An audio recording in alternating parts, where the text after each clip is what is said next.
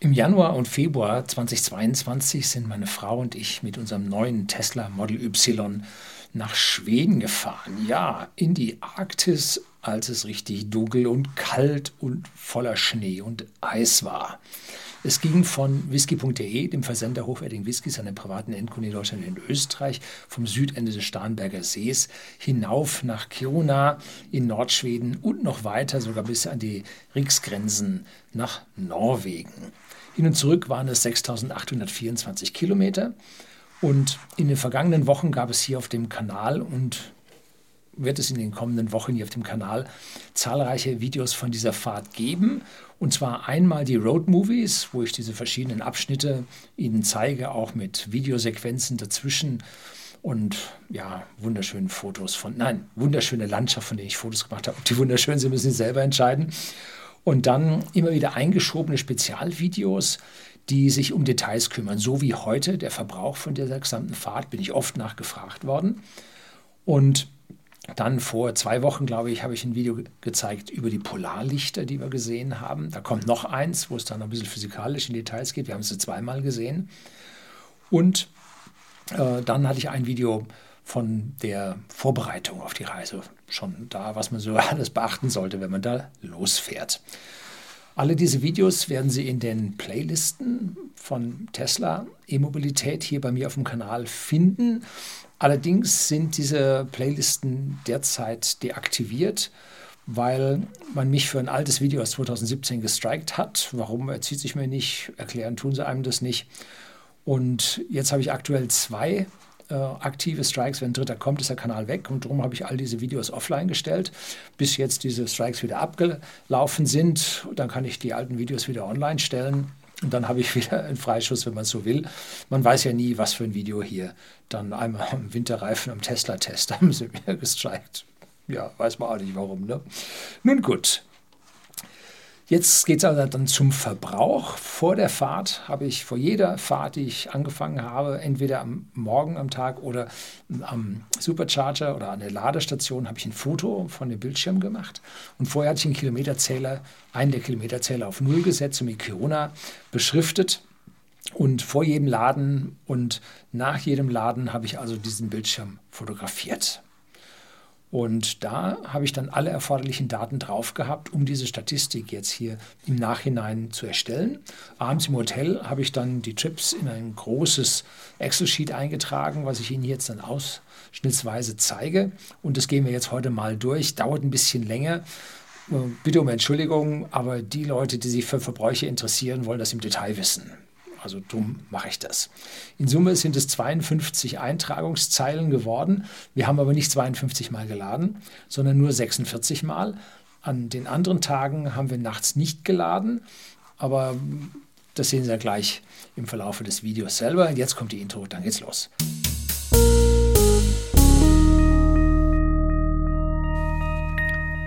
Guten Abend und herzlich willkommen im Unternehmerblog, kurz Unterblog genannt. Begleiten Sie mich auf meinem Lebensweg und lernen Sie die Geheimnisse der Gesellschaft und Wirtschaft kennen, die von Politik und Medien gerne verschwiegen werden. Und viele Autofahrer glauben immer noch, dass man mit dem E-Auto nicht im Winter vernünftig fahren kann. Und dann nochmal verschärft in die Arktis, wo es noch richtig kalt wird, das geht schon gar nicht. Aber heute will ich Ihnen zeigen, wie wir in 18 Tagen 6824 Kilometer mit dem Tesla Model Y, und zwar Made in China, zurückgelegt haben. Das ist das mit dem LG-Akku. Und das Model Y hatte mitunter auf der Anzeige bis zu minus 20 Grad Celsius in der Nacht im Freien. Okay, ein Tesla ist nicht irgendein Elektroauto und das Supercharger-Ladenetzwerk von Tesla ist das Beste unbestritten der Welt. Es ist außergewöhnlich dicht und außergewöhnlich zuverlässig. Ich habe in meinem Leben bislang erst einen einzigen Ausfall eines Superchargers gehabt. Da war Stromausfall in der ganzen Region, da war auch die Tanke zu und nebendran die Fremdlader gingen auch nicht. Also das war dann vom Stromversorger ein Ausfall. Ähm, aber ansonsten haben immer alle Lader funktioniert, sodass ich mich traue, auch mit wenig Ladekapazität, Restkapazität an so einen Lader hinzufahren. Das muss man sich darauf verlassen können, das muss funktionieren, wenn man hier größere Strecken zurücklegen will. Diese Supercharger sind sogenannte Schnellladestationen, die bis zu 250 Kilowatt Leistung bringen und den laden Sie per Gleichstrom in den Akku und dort wird, wird eine Geschwindigkeit angegeben in Kilometern pro Stunde und das ist eine Reichweitenzugewinn pro Stunde. Und der liegt bei diesen Superchargern im unteren Bereich des Akkus, so im unteren Hälfte ungefähr, bei 1000 Kilometer Reichweitengewinn pro Stunde. Also da geht es dann richtig zur Sache, da geht viel rein. In vielen Hotels haben wir auch Destination Charger gefunden. Das sind so ganz kleine Wallboxen, die Wechselstrom abgeben und die die Autos bis zu 22 kW laden können. Äh, mein Wagen kann jetzt nur noch im Gegensatz zu dem Model S, die ich früher gefahren habe, kann nur noch mit 11 Kilowatt Ladeleistung beschickt werden. Und trotzdem, die Nacht ist immer so lang, dass man da seinen Wagen auf jeden Fall über Nacht auch voll bekommt. Und ja, wir haben auch übernachtet ohne Ladestation. So hat man halt zugeschaut, dass man vorher äh, genug drin hatte. Und einmal haben wir auch in der Fähre von Göteborg, Gothenburg nach Kiel übernachtet. Da stand das Auto auch ohne Ladung unten im Bauch auf dem Fahrzeugdeck. So, jetzt zeige ich Ihnen anhand der Stops des ersten Tages, wie ich meine Verbrauchstabelle aufgebaut habe. Oben links, gleich in der Ecke, sehen Sie den Normverbrauch pro angezeigtem Kilometer auf der Akkuanzeige des Fahrzeugs. Die kriegt man raus, indem man die Kapazität des Akkus, die ausfahrbare Kapazität des Akkus, durch die angegebene Reichweite teilt. Und das sind bei mir 74,7 Kilowattstunden geteilt durch 500 Kilometer. Und dann kommt da diese 149 raus. Bei anderen kommt da 150, 151, 152 raus. So wichtig ist das an dieser Stelle nicht. Aber ich habe diese Zahl, weil ich daraus später weiterrechne. Gleich darunter in derselben Spalte sehen Sie das Tagesdatum und daneben rechts der Ladestopp. Und obwohl wir von whisky.de, dem Versender hochwertigen Whiskys, einen privaten Endkunden in Deutschland und Österreich, losfahren, steht da als erstes nicht Seeshaupt, sondern es steht ja das Ziel des ersten Legs. Also, dass wir in Seeshaupt losgefahren sind, wissen wir. Und das Ziel des ersten Legs war der Charger bei Nürnberg in Feucht. So, also da steht dann die Bezeichnung des Ankunftsortes. Daneben steht gleich in der nächsten Spalte die durchschnittliche Temperatur, die wir auf diesem äh, Fahrabschnitt, diesem Leg haben. Leg, ich bezeichne es immer als Leg, weil früher bei der Flugplanung, wenn der Cessna durch die Gegend geknattert bin, sprach man da von Legs, von Beinen, weil man hat noch so Linien gezogen, zick, zack, und es sah aus wie abgewinkelte Beine. Da kommt der Name her. Und deshalb verwende ich hier auch immer noch Leg für so einen Fahrabschnitt. Und die durchschnittlichen Temperaturen dieser Fahrabschnitte decken sich jetzt nicht unbedingt mit den Fotos, die ich gemacht habe, weil ja, man stand doch mal morgens in der Tiefgarage. Dann mache ich das Foto in Stockholm, plus 19 Grad Celsius in der Tiefgarage, aber draußen hat es minus 3 bis minus 5. So, also da habe ich dann an jedem Abend, an jedem Abend habe ich das nachgetragen, habe ich dann aus dem Gedächtnis die durchschnittliche Temperatur dann an der Stelle nachgetragen. Und dann wissen wir ungefähr, wie kalt es bei dieser Fahrt war. Dann in den nächsten beiden Spalten kommt die Startzeit, wo wir bei diesem Leg losgefahren sind, wenn wir also den Lader verlassen haben. Und das nächste ist die Ankunftszeit an der nächsten Ladestation. Und aus diesen beiden heraus zu rechnen, äh, gibt es in der nächsten Spalte dann die Fahrtdauer dieses Legs. Und die vergangenen Zeiten entsprechen dann tatsächlich ungefähr der Fahrtdauer, weil auf den langen Strecken hin und zurück äh, haben wir weniger Pausen gemacht oder besichtigt oder irgendwas gemacht. Einmal haben wir eine Grabstätte besichtigt. Das hat uns da an der Stelle sicherlich den Schnitt ein gutes Stück runtergezogen. Aber da haben wir also keine Sightseeing-Sachen gemacht. In Schweden geht es dann auch mal bei dem einzelnen Leg runter auf 18 oder 22 Kilometer pro Stunde. Ähm, die Uhr läuft halt weiter, wenn man im Museum ist, einen schönen Schneespaziergang macht oder einen Kaffee trinkt, äh, ohne zu laden. Da läuft die Uhr weiter und das Leg zieht sich in der Durchschnittsgeschwindigkeit entsprechend runter. Danach kommen die beiden Spalten mit dem Kilometerzähler Start und Stopp auf diesem Teilkilometerzähler. Da also, geht es bei 0 los und endet dann bei 6.824 Kilometer. Die Information ist eigentlich redundant, weil der Startpunkt des Folgelegs ist immer der Endkilometerstand des vorherigen Legs. Ich habe aber beide Zahlen eingetragen, damit man einfach leichter mit den Formeln rechnen kann. So, dann kommt die Kilometer pro Stunde, die gibt die rechnerische Durchschnittsgeschwindigkeit an. Also die Kilometer des Legs, der Länge dieser Fahrtstrecke geteilt durch die Dauer dieser Fahrtstrecke. Und in der Spalte K folgt dann der Verbrauch. Das ist eigentlich das, was uns hier am meisten interessiert. Das ist der, den der Wagen angibt. Darin nicht enthalten sind die 5% Ladeverluste zwischen Wallbox und Akku oder Supercharger und Akku. Ähm, der Akku selber hat fast keinen Verlust. Das sind 0,0 so viel Prozent. Das ist kein verlusttreibend. Das habe ich mal fürs Model S und fürs Model 3 schon gemessen, weil meine Ladebox zu Hause von E3DC, die zeigt, was da durchgelaufen ist und dann guckt man auf der anderen Seite an, was angekommen ist und daraus kriegt man den Ladeverlust äh, vor allem des Kabels, die aber normalerweise recht äh, dick sind, und des Ladegeräts. Und das Ladegerät hat den Hauptverlust und wenn man dort mit geringen Ladeströmen lädt, ist der Verlust hoch, weil das Ladegerät stark runterregeln muss. Wenn man dabei mit hohen Strömen lädt, äh, so mit 90, 95, 100 Prozent der möglichen Ladeleistung, dann sind diese Verluste gering. Und wenn man sich also bei der Ladeleistung sagen wir 90 Prozent plus aufhält, dann sind das 5 Prozent Ladeverluste, die an dieser Stelle dazu kämen. Dann ist auch nicht dabei der Vampirverlust in der Nacht, was man in der Nacht äh, verliert. Das ist bei Model 3 und bei Model Y mittlerweile sehr wenig geworden. Es gibt sie noch, diese Ladeverluste, meistens ein Kilometer Reichweite oder zwei Kilometer Reichweite über Nacht. Und das braucht das Fahrzeug, um an zu sein, um jetzt äh, nach Hause zu telefonieren, aufgerufen zu werden, reaktionsfähig auf äh, Internetanfragen zu sein braucht es diese Kapazität in der Nacht. Das war bei Model äh, S und X waren das Zahlen, da hat man in der Nacht auch mal 6, 7 Kilometer gehabt. Da ist die Sache viel, viel besser geworden. Und diese 1 oder 2 Kilometer Reichweite machen 0,15 bis 0,3 Kilowattstunden aus, also irgendwo 20 Cent. Ich habe sie hier bei dieser gesamten Rechnung nicht mit reingenommen, weil wir doch eine hohe Fahrtleistung pro Tag hatten, auf die diese Vampirverluste jetzt nicht wirklich einen großen Einfluss haben. Danach kommt die Startzeit für das Laden. Und die habe ich immer eine Minute nach dem Foto. Ich bin angekommen, Foto gemacht und dann habe ich eine Minute später die Startzeit für das Laden angesetzt, weil man steigt ja aus, man schließt das Ding an und so. Das wären wahrscheinlich 30 Sekunden sinniger, aber hier geht es nur in Minuten, da habe ich eine ganze Minute genommen. Daneben steht die verbliebene Reichweite im Akku zu Beginn des Ladens, mit wie viel Restreichweite man also angekommen ist.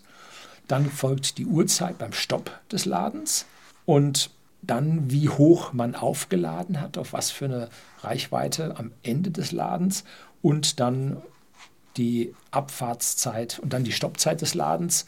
Und da habe ich erst das Foto gemacht und dann bin ich ausgestiegen, habe abgezogen und bin losgefahren, dass ich da auch wieder dann für die nächste Zeile der Start des nächsten Legs dann eine Minute später genommen habe.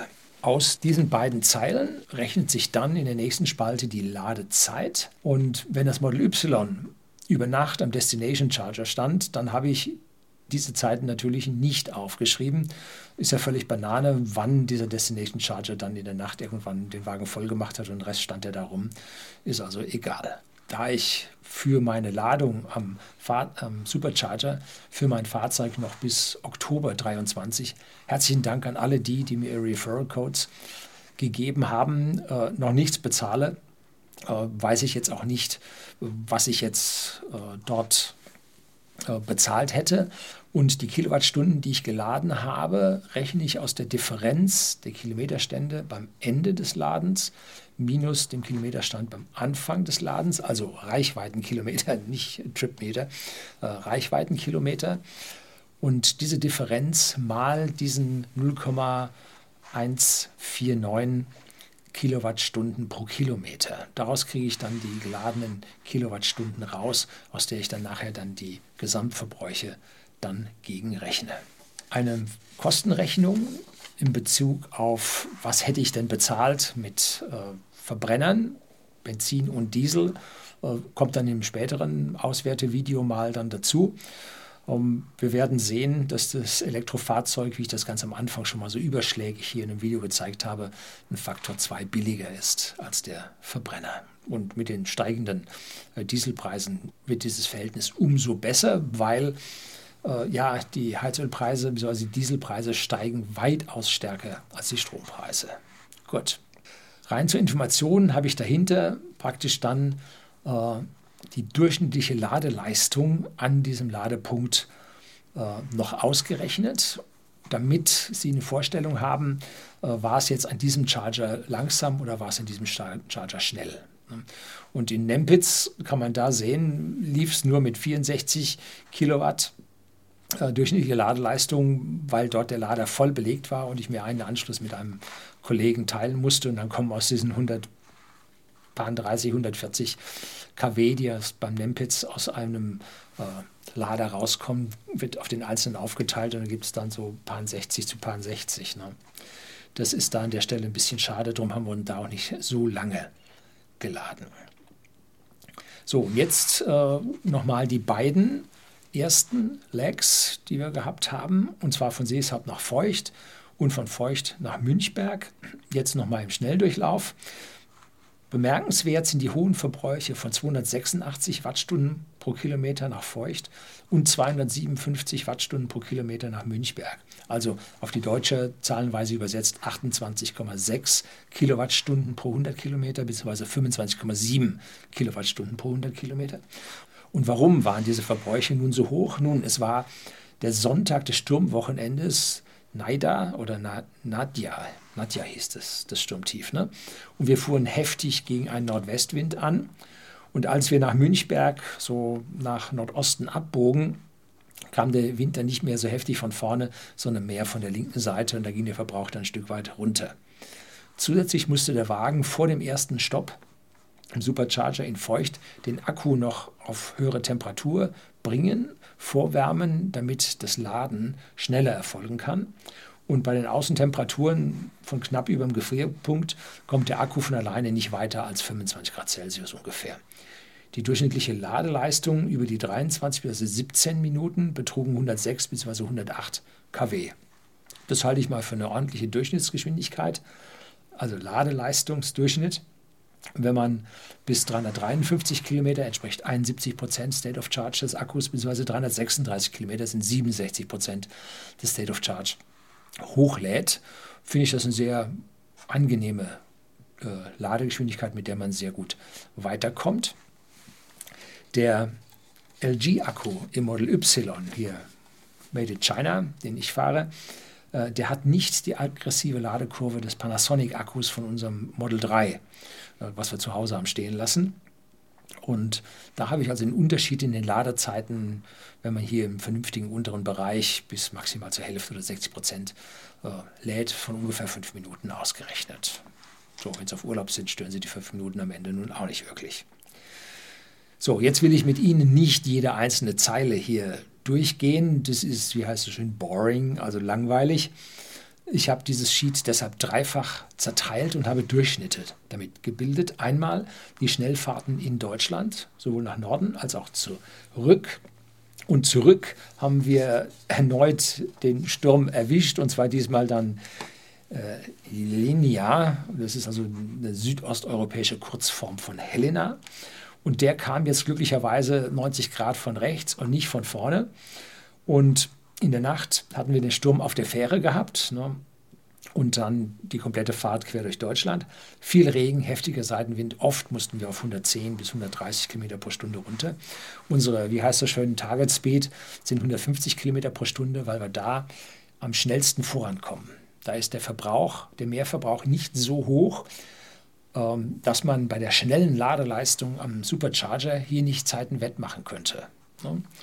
Ähm, beim alten Model S waren diese Zeiten etwas niedriger. Beim Model 3 darf man da ein bisschen schneller fahren, aber der höhere Luftwiderstand beim Model Y als SUV äh, muss man hier ein Stückchen zurücknehmen, dass also die 150 wahrscheinlich in Ordnung sind. Und wenn man Gegenwind hat, hätte man wahrscheinlich äh, so 130, 135 fahren müssen, um den optimalen Punkt zu finden. Aber das äh, kriegt man erst so nachher mit, wenn man dann die Zahlen auf dem Papier sieht. Und die 150 wähle ich immer, weil man damit Autopilot fahren kann und dann diese ganze Sache ziemlich entspannt ist. So, auf der Hinfahrt brauchten wir 9,8 Stunden, auf der Rückfahrt nur 8,8 Stunden. Das hat den Grund, dass wir nicht von Dänemark die 1108 Kilometer wieder zurückfahren mussten, die wir auf dem Hinweg hatten, sondern von Kiel von der Fähre nur 958 Kilometer zurückgefahren sind. Ja. Ähm, in Deutschland hat man für uns politisch äh, kein Hotel und wir mussten beide Male hin und zurück ohne Übernachtung durchfahren. Wenn man zu den normalen Wetterbedingungen fährt, dann kann man solche Schnellfahrten mit 200 Kilometer Abschnitten oder Lags fahren, und zwar von einem Abgussstand von rund 70 Prozent bis runter zu 1 Prozent. Das vorletzte und das drittletzte Lag zeigt bei den roten Zahlen 9 Kilometer und 14 Kilometer die Restreichweite beim Erreichen des Chargers. Da fährt man also so nah runter an Null, wie man das so ungefähr hinbekommt. Und wenn man dann wieder auf 50 Prozent auflädt, dann lädt man im Bereich von 240 kW bis zu 100 kW und bekommt ganz tolle hohe Durchschnittsladegeschwindigkeiten. Darüber ist man etwas langsamer aber das extrem zähe Laden über 70 Prozent oben erspart man sich. Nun, deutsche Autos oder einige deutsche Autos laden im hohen Bereich weitaus schneller. Und das liegt daran, dass sie eine andere Zellchemie haben, die sie aus Asien einkaufen. Und diese Zellchemie erlaubt höhere Ladeströme. Hat den Nachteil, ganz viel Nickel drin. Der Nickelpreis ist von paar 20.000 äh, Dollar pro Tonne auf äh, fast 100.000 Dollar pro Tonne jetzt in der aktuellen Krise explodiert, sodass es ganz sinnig ist, dass man äh, mit dem Nickel in seinen Akkus relativ sparsam ist. Und dann muss man halt seine Ladekurven entsprechend auslegen. Ne? So, mit den hohen Sturmverbräuchen wurden die Legs bei mir kürzer. Im Schnitt 158 Kilometer bzw. 137 Kilometer. Und damit musste ich auch öfter an den Charger. Die Durchschnittsgeschwindigkeit betrug immerhin 113 Kilometer auf dem Hinweg und 109 Kilometer pro Stunde auf dem Rückweg. Und das ist weniger, als ich gewohnt bin. Mein Weltrekord, den ich 2016 gefahren bin, noch mit dem Model S, hatte 101 Kilometer pro Stunde. Und das lag daran, dass der deutlich langsamer geladen hat. Der Verbrauch lag bei diesen Hinfahrten und Rückfahrten bei 265 Wattstunden pro Kilometer, also 248 Wattstunden pro Kilometer und damit recht hoch. Und zu Hause im üblichen Bereich, so Ortsverkehr, Landstraße, Autobahn bis 150 Kilometer pro Stunde, habe ich typischerweise einen Verbrauch von 220 Wattstunden pro Kilometer mit dem Model Y. Beim Model S hatte ich da noch 235 bis 245 Wattstunden pro Kilometer. Nun, das Model S ist deutlich schwerer und das Model S hat einen schlechteren CW-Wert. Und nicht zu vergessen, wir hatten jetzt Winterreifen drauf und auch noch 30 Prozent der Strecken war Regen. Ne? Das Wasser muss man von der Straße auch noch verdrängen, gibt auch noch einen zusätzlichen Verbrauch. Interessant sind die Ladezeiten, die ich gebraucht habe. Und zwar 2 Stunden 35 auf dem Hinweg und 1 Stunde 59 auf dem Rückweg. Wenn man sich dann die vielen Kilometer dagegen rechnet, dann sind diese Ladezeiten also gerade mal ausreichend für die biologisch sinnvollen Stops, die man machen sollte. Ne? Also hier zu sagen, das fahre ich durch, nee, er hat also nicht meine Zustimmung. Bei optimalen Zuständen wäre das ein Stück weit noch besser gelaufen. Und auf dem Hinweg, wie ich vorhin sagte, haben wir am überfüllten Supercharger in Nempitz mit unserer Ladeleistung von 64 kW ganz schön Zeit gelassen. Und optimale Ladestops habe ich jetzt in dieser Zusammenfassung mit grünen Zahlen angegeben.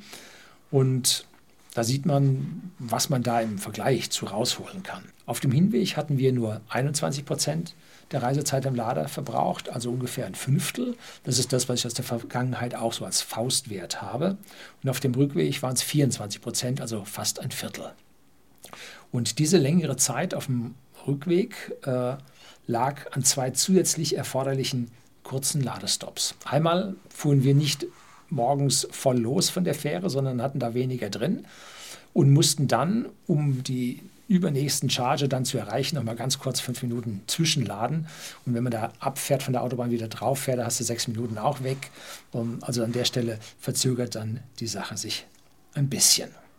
Es macht trotzdem Sinn, zwischendrin einen, einen Zwischenstopp zu machen, äh, wenn man dann entsprechend einen passenderen Lader. Wenn man jetzt keinen Zwischenstopp macht, den nächsten Lader nimmt, da hat man noch 30 Prozent drin, dann lädt man entsprechend schlecht macht man einen ganz kurzen Zwischenstopp und erreicht dann den übernächsten Lader und kann dort von unten von 2, 3, 5 Prozent aus hochladen, ist man weitaus schneller. Also hier mal einen kleinen Zwischenstopp zum eben auffüllen, dass man den übernächsten Charger erreichen kann, wenn das auch noch 250 kW Lader ist.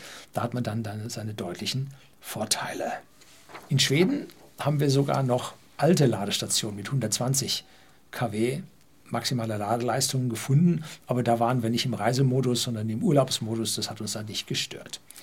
Die beiden letzten Sheets bringen deshalb nicht primär Zeiten, sondern hier Verbräuche.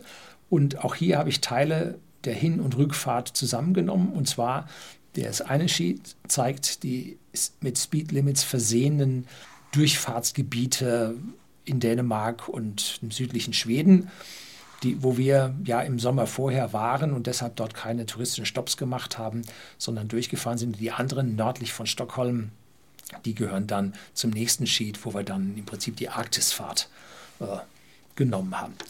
Die Durchschnittsgeschwindigkeiten, die vorher in Deutschland 109 bzw. 113 km pro Stunde betrugen, sackten jetzt gleich mal auf 83 km pro Stunde ab. Das ist der Nachteil der Geschwindigkeitsbeschränkung. Aber gleichzeitig sinkt der Verbrauch auf 212 Wattstunden pro Kilometer ab. Gut, an der Stelle muss man sagen, wir haben A, den Sturm nicht mehr oder nicht mehr so stark. Und B, sind wir in Dänemark dann ein gutes Stück nach Osten gefahren und hatten den Wind dann damit ein Stück weit im Rücken. Und ich muss äh, an der Stelle noch anfügen, damals mit dem Model S, als wir da zum Nordkap und so unterwegs waren, äh, haben wir schon Werte von deutlich unter 200 Wattstunden pro Kilometer auf diesen Strecken erreicht. Das Aufheizen des Akkus bei diesen niedrigen Temperaturen vor dem Supercharger kostet seinen Tribut.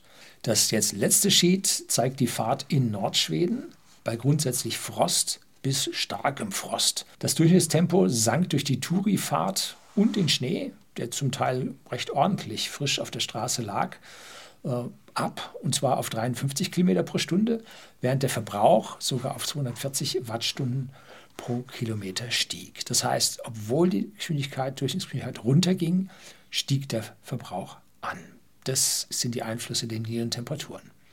Die höchsten Werte habe ich in diesem Sheet in Rot markiert. Und wie man schön erkennen kann, sind es die jeweils ersten Legs eines Tages. Das ist also richtig auffällig und ganz besonders, wenn es morgens richtig kalt war.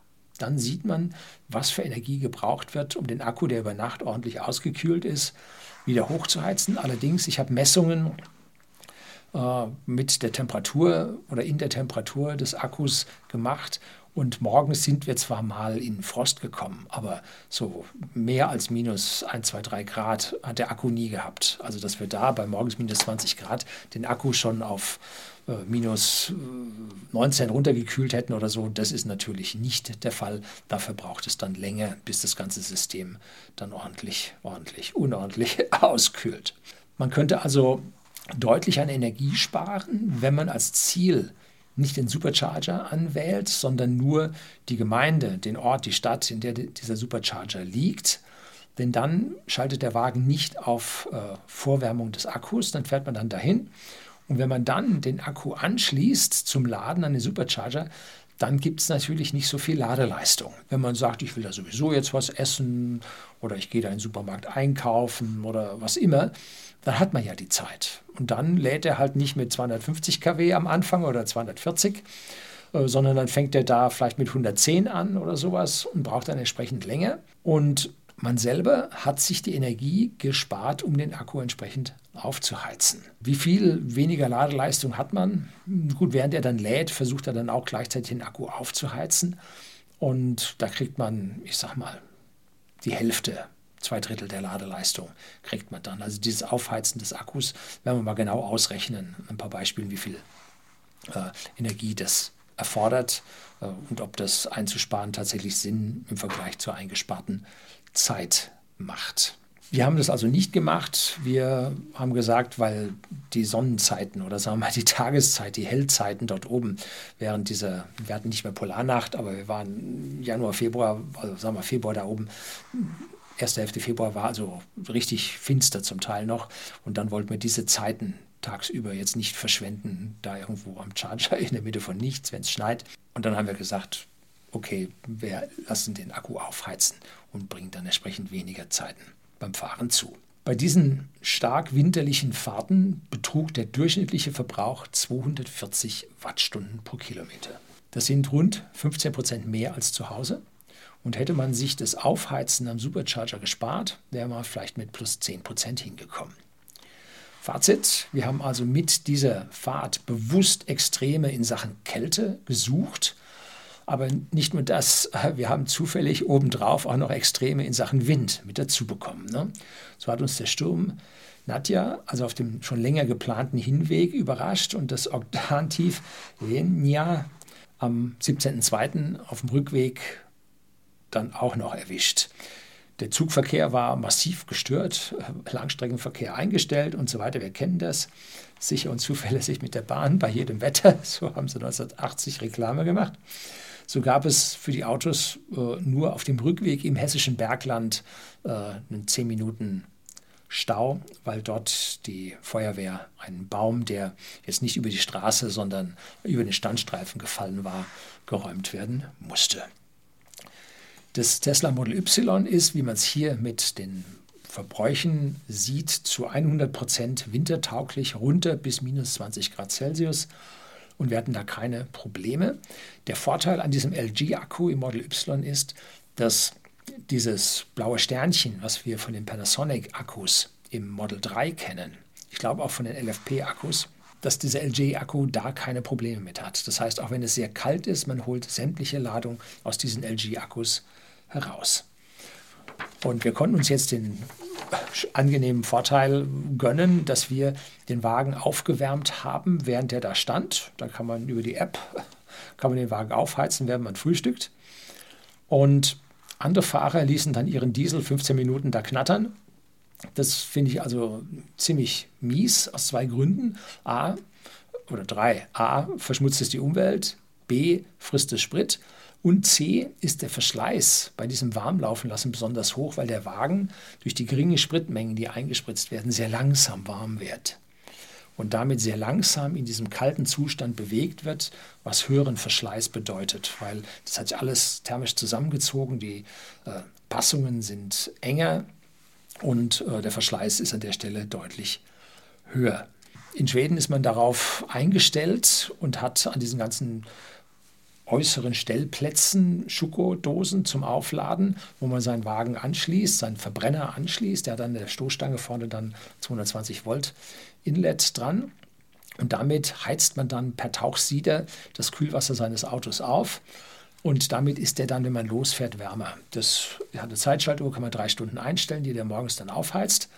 Und das ist überall kostenlos. Und diese Kosten, Strom ist in Schweden als wir dort waren, mit 17 Cent pro Kilowattstunde vergleichsweise günstig im Schnitt, äh, sind diese Kosten für diese drei Stunden A überschaubar und B in den Kosten jetzt von dem Hotel, was das anbietet, oder dem Arbeitgeber, der das für seine Mitarbeiter auf dem Parkplatz ermöglicht, ist das überschaubar und äh, ist es halt ein Service an der Technik des Kunden. Ne? Da kann man übrigens dann auch sein Elektroauto ein bisschen anschließen und morgens drei Stunden auch schon mal nicht aus dem Akku die Sache aufwärmen, sondern äh, aus der Steckdose aufwärmen.